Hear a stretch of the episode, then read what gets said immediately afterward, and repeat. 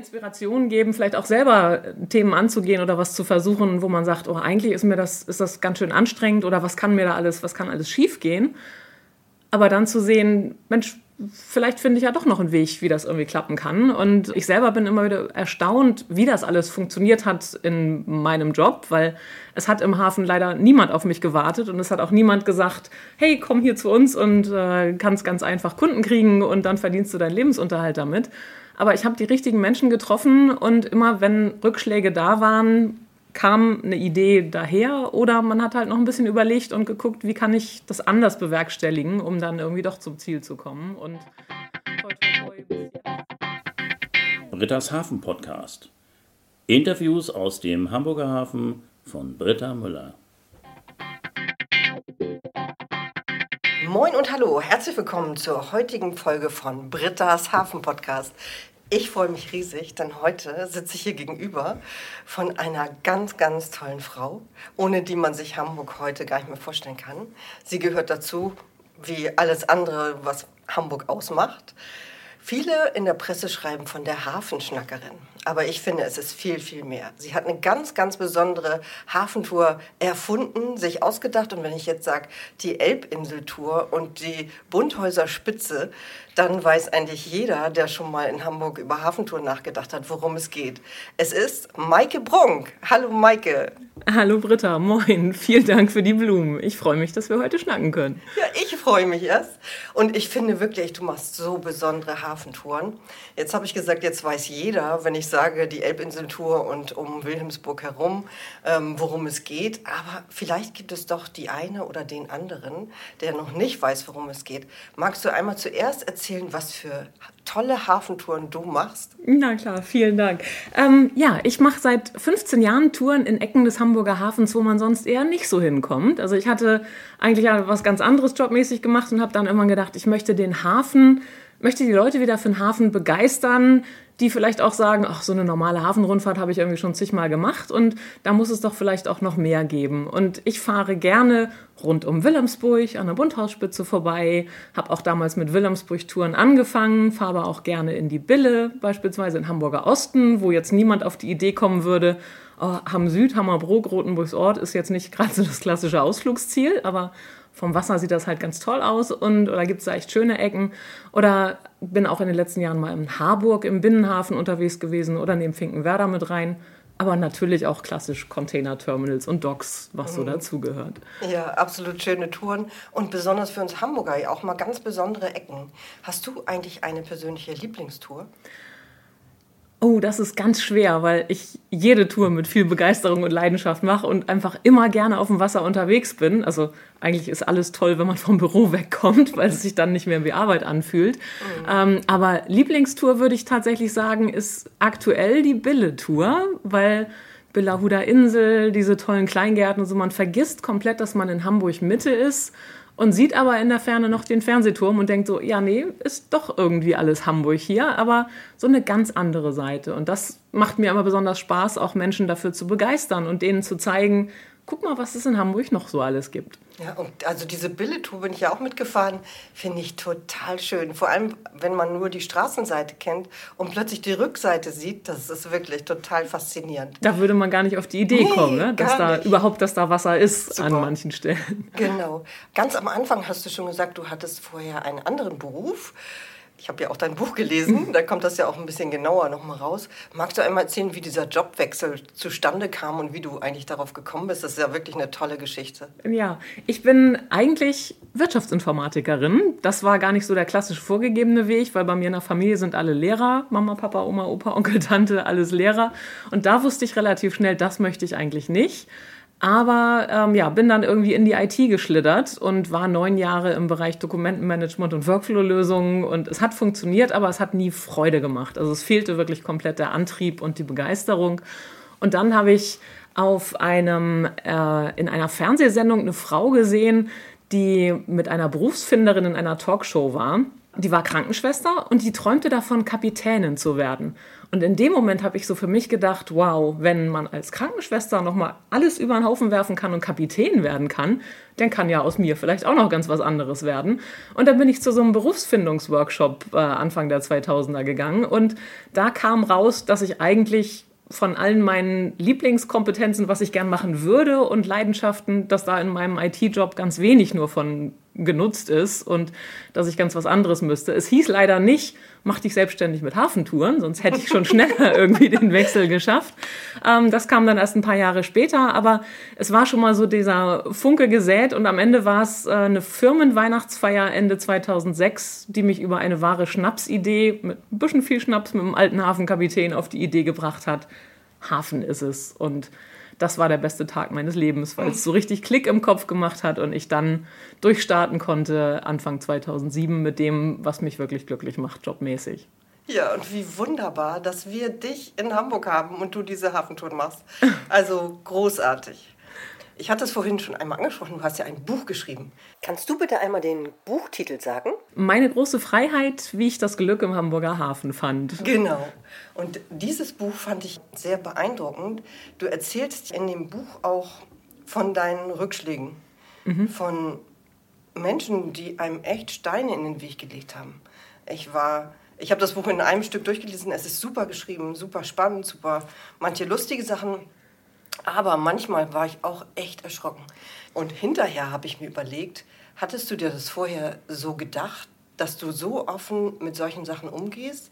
Es macht einen ja auch sehr verletzbar. Absolut, ja. Das ganze Buch ist ja entstanden als Corona-Notfallprojekt. Und ich habe in dem Moment gedacht, was habe ich dann eigentlich zu verlieren und warum soll ich das alles beschönigen und warum soll ich jetzt irgendwie so tun, als wäre das das Einfachste der Welt, sich selbstständig zu machen und überall offene Türen einzurennen, weil so ist es leider nicht. Aber ich denke einfach, wenn auch Leser das mitkriegen, was eigentlich so dahinter steckt und man sich öffnet und auch ähm, anderen Tipps geben kann mit Mensch, verzweifle nicht, wenn es mal nicht so läuft äh, oder auch offen damit umzugehen, dann kann das vielleicht auch andere Menschen ermutigen und denen Inspiration geben, vielleicht auch selber Themen anzugehen oder was zu versuchen, wo man sagt, oh, eigentlich ist mir das, ist das ganz schön anstrengend oder was kann mir da alles, was kann alles schiefgehen. Aber dann zu sehen, Mensch, vielleicht finde ich ja doch noch einen Weg, wie das irgendwie klappen kann. Und ich selber bin immer wieder erstaunt, wie das alles funktioniert hat in meinem Job, weil es hat im Hafen leider niemand auf mich gewartet und es hat auch niemand gesagt, hey, komm hier zu uns und äh, kannst ganz einfach Kunden kriegen und dann verdienst du deinen Lebensunterhalt damit. Aber ich habe die richtigen Menschen getroffen und immer wenn Rückschläge da waren, kam eine Idee daher oder man hat halt noch ein bisschen überlegt und geguckt, wie kann ich das anders bewerkstelligen, um dann irgendwie doch zum Ziel zu kommen. Und toi, toi, toi, bis jetzt äh, läuft das ganz erfreulich. Und immer wenn irgendwie so Rückschläge kamen, habe ich einen Weg gefunden, wie ich dann doch wieder da rauskomme. Großartig, wunderbar. Jetzt habe ich in dem Buch ja auch wieder gelesen, dass du eine ganz besondere Frauengruppe zu Gast hattest bei einer Hafentour. Und das finde ich jetzt wirklich beeindruckend. Weißt du, worum, was ich meine? Worum ich es denke, geht? es geht um den 7. Juli. Ja, genau. Der 7. Juli 2017, der hat eine Vorgeschichte. Ähm, Anfang des Jahres 2017 kriegte ich einen Anruf aus dem Auswärtigen Amt. War erstmal völlig geschockt, wie die auf mich kommen. Ähm, kriegte dann die Info, dass das über eine Empfehlung eines äh, Luxushotels in Hamburg kam, wo ich schon mal für Gäste irgendwie eine Tour gemacht habe. Und dann hieß es, ja, Frau Brunk, wir haben ja G20-Gipfel in Hamburg und wir bräuchten jemanden, der die First Ladies durch den Hafen begleitet wollen Sie das nicht machen? Ja. Wow. Und dann habe ich erstmal ganz schön geschluckt und gedacht, oh Gott, will ich das eigentlich wirklich? Und dann hat aber die Neugier gesiegt und äh, natürlich auch wahrscheinlich ein Stück Eitelkeit zu sagen, boah, dass die mich fragen, finde ich schon großartig und dann möchte ich es auch erleben und möchte auch mal sehen, wie es ist. Ja, und das kann ich jetzt erzählen. Ja. Es war aufregend, auf jeden Fall also ich kann mir schon vorstellen, du darfst keine Details erzählen, aber wir sollten schon mal kurz erwähnen, wer dabei war, oder? Ja, also äh, Gastgeber war der Professor Sauer, der Mann von Angela Merkel, und dann waren Frau Macron, Frau Erdogan, die Frau von dem chinesischen Staatschef, die Frau von Justin Trudeau, also wirklich, ja, die die ganzen Damen der Welt und drei Herren waren insgesamt dabei, der Professor Sauer, Mr. May aus England und der Gatte der norwegischen Präsidentin war mit dabei. Aber ja, das war schon eine sehr illustre Runde und ich fand es allein nur spannend. Ich hätte die ganze Zeit da in der Ecke stehen können und mir das einfach nur angucken, wie die alle so miteinander umgehen, weil im Grunde war das wie ein Kaffeeklatsch unter Freundinnen. Also die kannten sich natürlich fast alle. Frau Macron war das erste Mal mit dabei. Die wurde dann noch so vorgestellt und Professor Sauer hat sie quasi von Grüppchen zu Grüppchen so ein bisschen rumgeführt und überall erklärt, wer sie ist. Also sie war quasi die Neue und das war natürlich unglaublich aufregend, da einfach so mittendrin zu sein. Und auf der anderen Seite war es aber so dieses Gefühl, ich glaube, ich war noch nie so gut beschützt wie in dem Moment auf dieser Schiffstour, aber ich war auch noch nie so exponiert in einer wirklich doch für mich sehr ungewohnten Lage mit einer gesperrten Elbe, mit Scharfschützen auf den Dächern, mit BKA auf dem Schiff, mit SEK-Booten, die um uns rumgefahren sind, mit Hubschraubern in der Luft und schon einem sehr beklemmenden Gefühl in der ganzen Stadt. Also ich war schon auch froh, als es zu Ende war. Ja, das glaube ich. Wer jetzt Lust bekommen hat auf die Elbinseltour und Maike live am Mikro, während einer Hafentour kennenzulernen. Das neue Programm der Elbinseltour ist schon online. 2023 gibt es schon viele Termine. Die Internetseite findet ihr natürlich in den Shownotes. Und kleiner Tipp von mir, ein Gutschein unterm Weihnachtsbaum für eine dieser Elbinseltouren ist ganz bestimmt eine tolle Überraschung. Jetzt nochmal das Thema Corona, auch wenn es der eine oder die andere auch schon gar nicht mehr hören kann. In diesem Fall müssen wir nochmal drüber sprechen. Du hast die Zeit, in der es nicht erlaubt war, für dich Hafentouren zu machen, ganz besonders genutzt. Magst du darüber ein bisschen was erzählen? Ja, das war natürlich erstmal ein ganz schöner Schock, als das losging, so Anfang 2020, als die ersten Touren abgesagt haben. Da wollte man das erst gar nicht so wahrhaben. Und dann kam aber der absolute Schock, als der Hafengeburtstag abgesagt wurde. Und da kamen so ein paar tolle Geschichten zusammen in der Zeit, dass ich dann auch über Twitter-Follower ähm, verschiedene Ideen und Anreize bekommen habe. Unter anderem kam dadurch ein Praktikum bei einer Eva-Führerei im Hamburger Hafen zustande, dass ich da mal eine Woche auf dem Schlepper mitgefahren bin und wenn ich ehrlich bin, habe ich nur die Jungs von der Arbeit abgehalten und ein paar schöne Fotos gemacht, aber auch eine Menge gelernt. Ähm, also ich habe nicht wirklich aktiv mitgearbeitet, auch wenn ich einen Blaumann und Sicherheitsschuhe anhatte. Aber das war eine ganz tolle Erfahrung, weil ich dadurch auch ganz neue Ecken im Hafen kennengelernt habe oder dann auch selber überlegt habe, Mensch, wenn die Leute jetzt nicht in den Hafen kommen können, wie kann ich dann den Hafen zu den Menschen nach draußen bringen und habe angefangen mit so ganz kleinen Filmchen, mich irgendwo hingestellt, um mich rumgefilmt und das vertont und bei Twitter hochgeladen und habe dann den Hashtag Maike Rundfahrt statt Hafenrundfahrt quasi etabliert und kriegte darüber den Anreiz, Mensch, mach doch mal einen Podcast und zu dem Zeitpunkt hatte ich da noch keine Ahnung von und daraus kam am Ende das Buchprojekt. Also es kamen ganz viele Sachen, die, glaube ich, ohne Corona nicht passiert wären und wo man dann auch, oder wo ich dann auch heutzutage dankbar bin, dass es überhaupt so in die Richtung gehen konnte. Oder ich kriegte plötzlich Moderationsanfragen für Online-Events, weil irgendjemand dachte, Mensch, die kann ja schnacken, vielleicht macht sie das ja auch für uns hier vor der Kamera und moderiert irgendwas an oder ab. Und das waren spannende neue Impulse und äh, mal ganz andere Blickwinkel auch auf meine eigenen Fähigkeiten und Möglichkeiten, wo ich sehr dankbar bin, dass ich das dann am Ende aus dieser schwierigen Zeit mitnehmen konnte. Ja, wunderbar. Und du bist ja auch im Fernsehen gewesen. ja. In der NDR 3 Talkshow.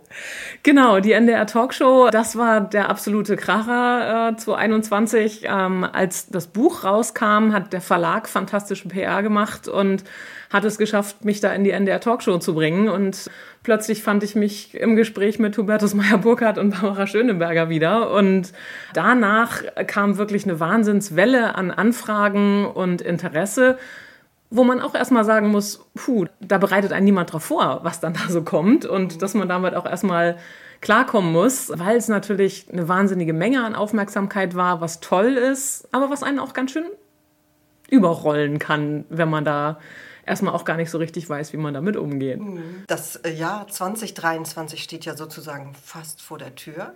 Gibt es schon einen kleinen Ausblick auf dein neues Programm? Ja, ich habe gerade die ganzen Termine fürs nächste Jahr schon geplant, meine Tourtermine online gestellt und bin gerade fleißig dabei, auch schon die ersten Angebote für Firmen, Familienfeiern, Betriebsausflüge und sowas alles zu stellen. Aber das öffentliche Tourangebot steht auch schon.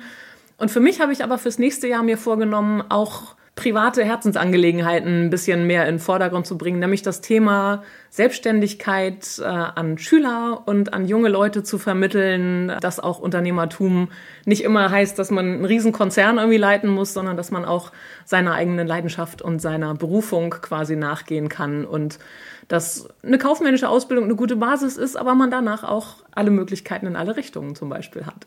Wow. Magst du darüber was Spezielles noch erzählen, was du da machst? Ja, ich bin jetzt ganz frisch wieder als Mentorin für Jugendliche in dem Projekt Joblinge tätig und bin aber auch im Junior-Projekt, das sind so Schülerunternehmerfirmen, als Ansprechpartnerin und Unternehmenspatin für Schulklassen tätig, um da einfach das Thema Selbstständigkeit und Unternehmertum Schülern und jungen Leuten zu vermitteln und dem einen oder anderen als Sparringspartner zu helfen, seinen eigenen Weg zu finden. Das ist ja spannend. Ich kenne Joblinge gar nicht. Was ist denn Joblinge? Äh, Joblinge ist ein Projekt, das von einer Unternehmensberatung mal initiiert wurde, dass Jugendlichen zwischen 18 und 25, die von alleine den Weg in eine geregelte Ausbildung nicht finden, weil sie aus schwierigen Verhältnissen kommen, weil sie ein schweres Umfeld haben, Schicksalsschläge, prekäre Verhältnisse, Gewalt in Familien, Missbrauch und ähnliches, weil sie einfach keinen so stabilen, normalen Lebenslauf bisher hatten oder keinen einfachen Weg hatten, ähm, wie ja, Menschen wie ich, die das Glück hatten, in einer äh, heilen Familie in Nordfriesland auf dem Land, auf dem Dorf groß zu werden. Und die da einfach irgendwo den Anschluss verloren haben. Und das Projekt hilft denen ein halbes Jahr lang mit Schulungen, mit verschiedenen Impulsen, mit Mentoring und ähnlichem, da wieder in eine Richtung zu kommen, wo die selber hin möchten. Also man muss sich dafür bewerben. Das wird niemandem aufgedrückt, dieses Projekt, sondern die Jugendlichen ähm, oder jungen Erwachsenen ähm, bewerben sich dafür. Und ich bin in dem Fall dann ein halbes Jahr lang als Mentorin dabei und stehe als externer Ansprechpartner einfach zur Verfügung für alle Sorgen, Nöte, Anregungen oder einfach Hilfestellungen, wenn man mal jemanden zum Reden braucht. Toll. Das machst du noch so nebenbei das mache ich nebenbei und das mache ich wahnsinnig gerne. Klasse. Maike, ich bin wie immer total beeindruckt von dir. Gibt es jetzt noch eine Frage, die ich nicht gestellt habe, die du aber gern gestellt bekommen möchtest? Ja, ich würde gerne das Thema und was machen Sie als Hauptberuf noch mit aufnehmen?